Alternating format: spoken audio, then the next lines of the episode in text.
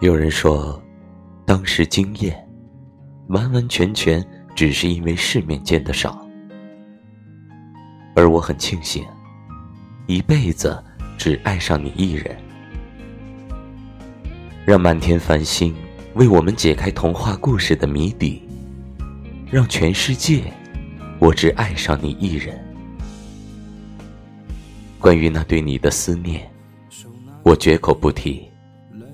就算想念疯长，也只是任它在指尖颤抖。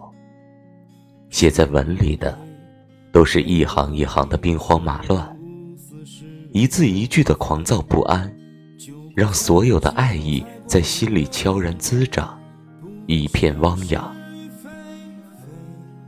也许是我想你了，真的，不然我不会再犹豫，下一句应该说些什么好。